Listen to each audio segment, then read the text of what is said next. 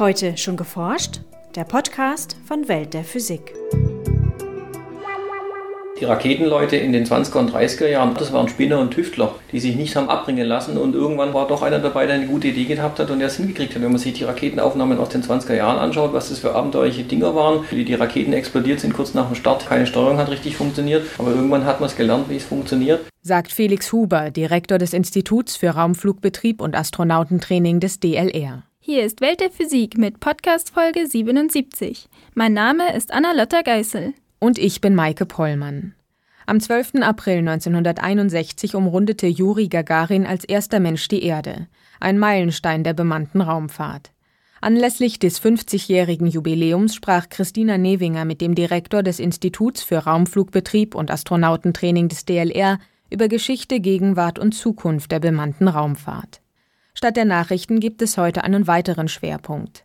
Lisa Leander fragte nach, was es mit dem angeblichen Sensationsfund am Teilchenbeschleuniger Tevatron auf sich hat, der vergangene Woche durch die Medien ging. Haben die Forscher tatsächlich ein bisher unbekanntes Elementarteilchen oder sogar neue Physik entdeckt? Zum Schluss hören Sie wie immer unsere Veranstaltungstipps, dieses Mal für Gütersloh, Dortmund und Hannover. Fangen wir an mit dem Feature von Christina Newinger.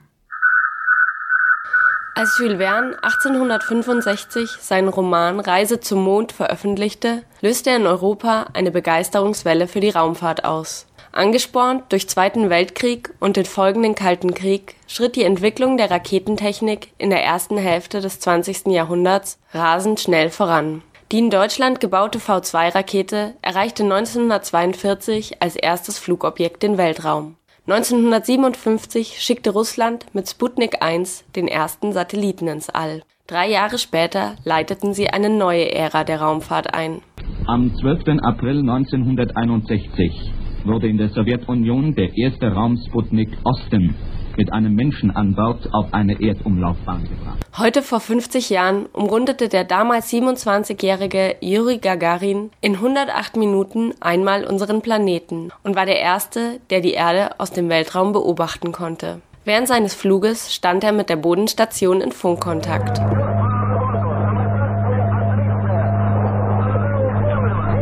Gagarin befindet sich wohlauf. Er ist überwältigt vom Anblick der Sterne und der gleißenden Farben im Weltraum. Auch danach ging der Wettlauf um die Vorherrschaft im Weltraum weiter, bis Neil Armstrong 1969 als erster Mensch den Mond betrat.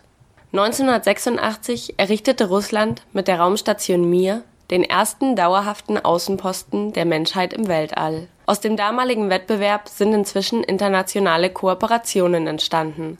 Nachfolger der Mir ist heute die internationale Raumstation ISS, an der auch die Europäische Raumfahrtagentur ESA beteiligt ist. Felix Huber ist Direktor des Instituts für Raumflugbetrieb und Astronautentraining des Deutschen Zentrums für Luft- und Raumfahrt, welches eng mit der ESA zusammenarbeitet von dort aus werden viele der aktuellen Raumfahrtmissionen gesteuert. Bei uns hier das größte Projekt ist das Columbus Kontrollzentrum, wo wir das europäische Modul der Raumstation steuern. Und wir haben natürlich, sage ich mal, das Highlight 2014, die Landung auf einem Asteroiden. Dann haben wir eben die unbemannten Erdbeobachtungssatelliten, Telekommunikationssatelliten, die von hier aus eben überwacht werden. Die Vorteile, die wir durch die Raumfahrt haben, sind aus unserem täglichen Leben heute nicht mehr wegzudenken. Auch die Astronautenanzüge auf dem Mond bestanden bereits aus Gore-Tex, um den Staub abzuweisen. Aber natürlich der berühmte Akkuschrauber aber die Mikroelektronik, die ganze Anwendungstechnik, die wir heutzutage haben, das sind alles Abfallprodukte aus der Raumfahrt, weil ich es da eben gebraucht habe.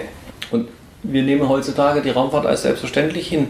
Wettersatelliten, Fernsehen, Telefon über Satelliten, Fußball übertragen. Wenn man das mal einmal abschalten würde, den Tag, dann würde man erstmal merken, wie stark man abhängig ist. Auch GPS, jeder verlässt sich auf sein Navi. Durch diese Satelliten haben wir viel über unseren Planeten erfahren. Um noch genauere Informationen zu erhalten, wünscht Felix Huber sich eine bessere internationale Zusammenarbeit. Es wäre schön, wenn man ein umspannendes Netz von Erdbeobachtungssatelliten hätte, sodass ich, sage ich mal, alle halbe Stunde eine Aufnahme haben kann. Gerade bei Tsunami-Sachen, Erdbeben und so weiter wäre es schön, wenn wir das hätten. Wenn jedes Land einen Satelliten beistellt und einen zahlt, dafür aber die anderen mitbenutzen darf, dann habe ich sozusagen die Kosten ver, verachtelt oder verzwölftelt und habe auch dafür den vollen Zugriff, weil der Satellit ist ja nicht immer über dem gleichen Land. Das heißt, ich benutze die anderen und stelle dafür meinen Satellit den anderen zur Verfügung. Die meisten der Erdbegleiter umkreisen unseren Planeten zwischen 600 und 800 Kilometern Höhe. Sie bleiben in Betrieb, solange ihr Sprit ausreicht, im Schnitt etwa 15 Jahre. Aktive Satelliten im Moment sind 3000. 6000 sind es insgesamt und 20.000,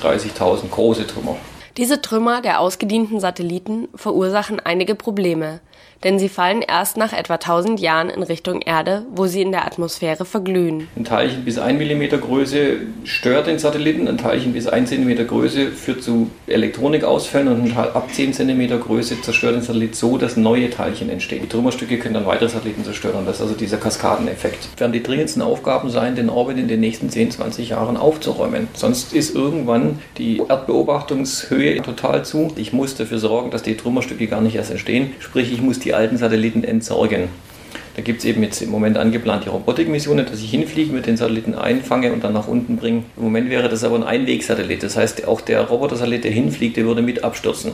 Das wäre eine teure Sache. Also da brauchen wir bessere Konzepte. Viele Raumfahrtmissionen haben heute Roboter an Bord, die von der Erde aus gesteuert werden. Für manche Projekte ist aber immer noch die Anwesenheit von Menschen im Weltraum notwendig, wie zum Beispiel beim Weltraumteleskop Hubble, das uns seit 1990 mit einzigartigen Bildern aus dem Weltraum versorgt. Hubble Space Teleskop war das beste Beispiel dafür, dass bemannte Raumfahrt unabdingbar ist. Es hatte ja diesen Fehler im Schliff des Spiegels. Und wenn man jetzt nicht hätte hinfliegen können und das Ding mit, einem, mit einer Brille sozusagen reparieren, dann wäre das Milliardenprojekt ins Sand gesetzt gewesen. Es ist immer ein Trugschluss zu sagen, wir können alles mit Robotern machen. Wenn irgendwas passiert, man intuitiv entscheiden muss, dann ist der Weltunschlag passiert. Die Raumstation, wo eben sehr viele Experimente gemacht werden, die ein Roboter nicht erledigen könnte. Im Moment befinden sich drei Astronauten auf der ISS, wo sie zum Beispiel biologische Experimente mit Zellen durchführen. Dabei erleichtert die Schwerelosigkeit im All das Gelingen der Versuche. Auch Zukunftsvisionen sehen bemannte Missionen vor. Zum Beispiel möchte man Menschen auf den Mars schicken da die unbemannten Raumsonden bisher keine zufriedenstellenden Ergebnisse geliefert haben. Man hat widersprüchliche Ergebnisse gekriegt und wusste nicht, gab es Leben auf dem Mars. Möglicherweise, weil man durch die Art, wie man die Messungen gemacht hat, die Lebewesen dort abgetötet hat, weil die diese große Wassermenge gar nicht gewohnt waren. Und natürlich vor Ort zu sein. Ich kann viel besser als Mensch da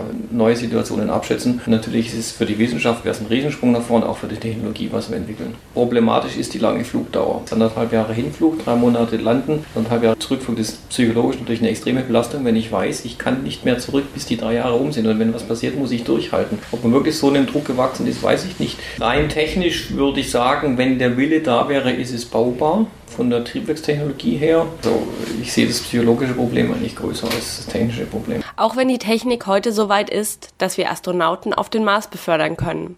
Seit die Raumfahrtpioniere die Raketentechnik entwickelt haben, hat diese kaum Fortschritte gemacht. Ja, die Wettbewerbsbedingung ist weg. Ich meine, Kooperation ist natürlich auch wunderbar, aber wenn ich einen Wettbewerber habe, dann strengt sich jeder mehr an. Das, also dieser Wettlauf zum Mond oder überhaupt der gesamte Wettlauf ins Weltall, der ist im Moment nicht mehr so gegeben und damit ist der Ansporn nicht so groß. Wir sind heute immer noch bei der Raketentechnik die, sag ich mal, vor 60 Jahren entwickelt wurde.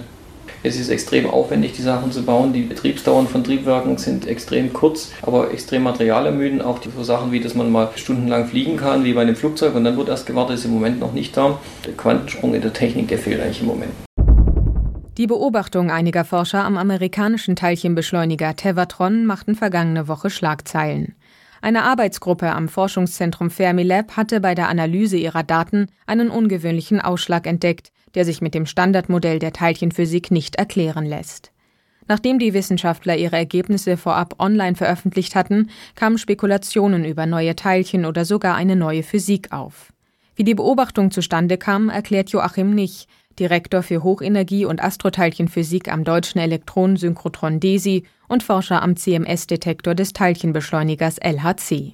Der Prozess, das ist die Produktion eines Webosons und von zwei Jets. Jets, die aus zum Beispiel Quarks oder Gluonen entstehen können. Das ist an und für sich jetzt kein ungewöhnlicher Prozess. Das gibt es im Standardmodell. Das wird auch beobachtet dort. Was man aber gesehen hat, ist eine Erhöhung der Rate in einem bestimmten Massenbereich der beiden Jets über die vorhergesagte Rate hinaus. Und zwar in einem Massenbereich, der hindeuten könnte auf die Produktion eines unbekannten neuen Teilchens, was schwer ist, was etwa 140, 150 Protonmassen hätte.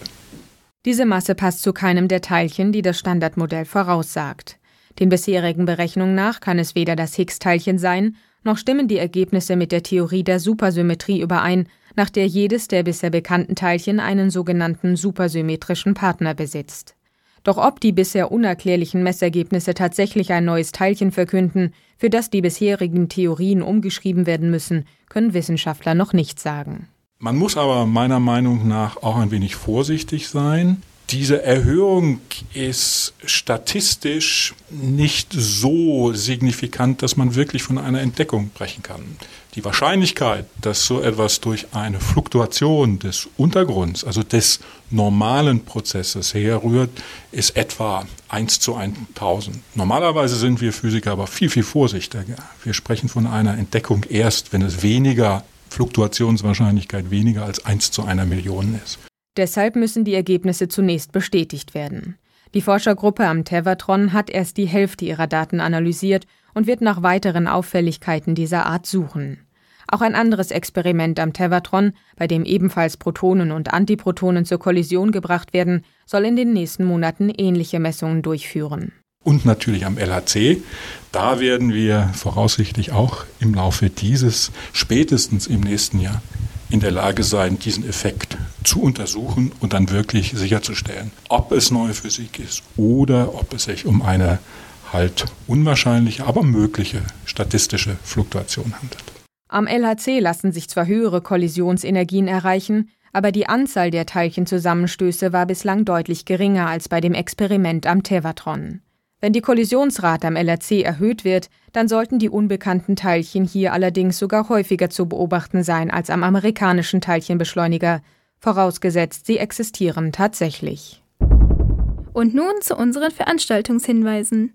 Um das Verhalten von Elementarteilchen in Beschleunigern wie dem LHC zu beschreiben, vereint man Quantenmechanik und spezielle Relativitätstheorie. In Gütersloh erklärt Professor Jörg Schröder von der Uni Bielefeld, zu welchen Methoden Physiker greifen, um die komplexen Gleichungen dieser sogenannten Quantenfeldtheorie zu lösen. Am 14. April um 19.30 Uhr in der Volkshochschule Gütersloh, Raum 24. Der Eintritt kostet 4 Euro. In Dortmund hält Beschleunigerphysiker und Systemingenieur Marc Greve einen Vortrag über moderne Beschleuniger in der Medizin. Die Physik und Technik hinter einer Protonenbestrahlungsanlage, in der Tumore durch Partikelbeschuss geschädigt werden, sollen hier erklärt werden. Am 16. April um 10.30 Uhr am Campus Nord der TU Dortmund im Hörsaalgebäude 2 Hörsaal 1. In Hannover hält Professor Rolf Michel vom Institut für Radioökologie und Strahlenschutz der dortigen Uni seinen Vortrag Fukushima, der undenkbare Unfall Vortrag sowie eine anschließende Diskussions- und Fragerunde finden statt am 16. April von 11 bis 13 Uhr im großen Physikhörsaal der Leibniz-Universität Hannover. Das war's für heute. Bleiben Sie wissenschaftlich und laden Sie uns auch nächstes Mal wieder herunter. Welt der Physik wird Ihnen präsentiert vom Bundesministerium für Bildung und Forschung und der Deutschen Physikalischen Gesellschaft.